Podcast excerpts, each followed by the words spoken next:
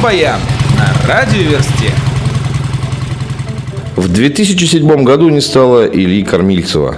Он был основным автором текстов песен группы Наутилус Помпилиус.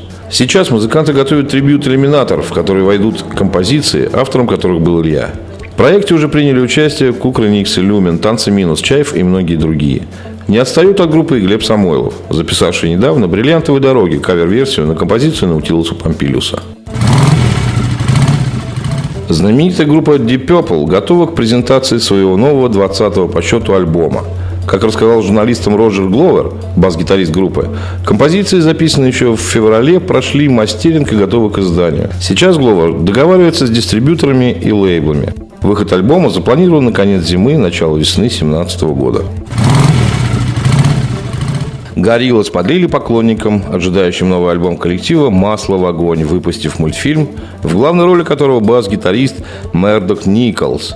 И опять зашумели страсти. Поклонники свято уверены, что альбом неизбежен. Наблюдаем за развитием событий и смотрим 11 частей мультфильма на твиттере коллектива. Underwood выпустили клип на композицию «Молчим и курим» из своего альбома «Без берегов», вышедшего годом ранее. У Blink-182 был клип, в котором голые музыканты бегут по городу. Вспомнили? Так вот, история повторяется, но слегка видоизменившись. Так, в их новом альбоме на композицию Out of Her Mind бегут три раздетые до гола девушки, а экшен тот же самый. Московская группа Ясвина, работающая в стиле Dream Rock, подвела черту, а точнее выпустила новый альбом с названием «Черта». Слушаем и наслаждаемся. Поклонники стиля Gothic Metal получили в подарок от группы Atomisman их первый альбом Wise Wise Man, в который вошли 8 композиций коллектива.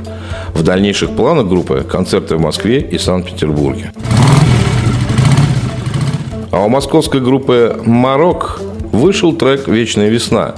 Это их первый трек на русском языке, который является кавером на композицию группы «Гражданская оборона» Егора Летова из его проекта «Опизденевшие». Федор Чистяков к 35-летию группы «Пикник» выпустил новый клип на кавер-версию композиции коллектива «Песни иммигранта» из альбома «Чужестранец».